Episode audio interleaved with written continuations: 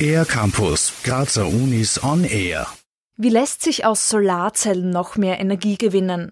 Oliver Hofmann, Festkörperphysiker an der TU Graz, sucht die Antwort auf die Frage in den Materialeigenschaften.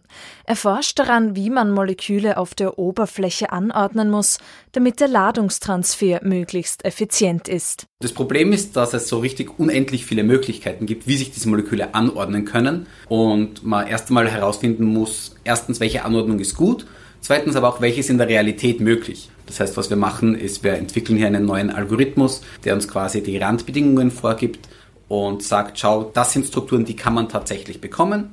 Außerdem werden die idealen Umgebungsbedingungen berechnet, etwa welche Temperatur oder wie viel Druck notwendig ist. Für die Forschung an den Materialien werden Supercomputer genutzt. Wir verwenden sehr viel quantenmechanische Rechnungen und die sind relativ rechenintensiv. Das heißt, es würde mehrere Jahre dauern, die auf einem PC durchzulaufen.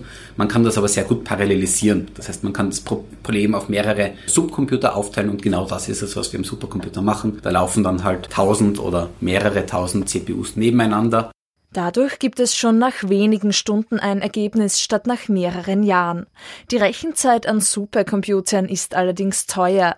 Das internationale Forschungsteam rund um Oliver Hofmann hat aber schon zum dritten Mal eine Förderung vom US Department of Energy bekommen.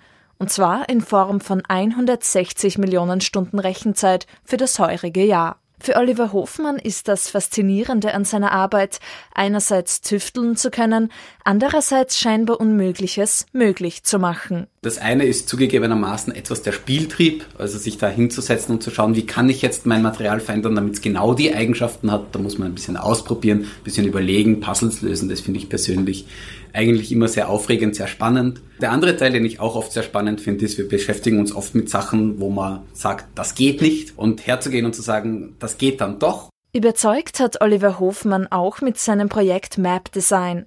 Dafür hat er heuer vom Wissenschaftsfonds FWF den Startpreis bekommen. Somit ist der Preis nach drei Jahren wieder an einen Forscher der TU Graz gegangen. Für den ER-Campus der Grazer Universitäten Anja Liedl. Mehr über die Grazer Universitäten auf ercampus-graz.at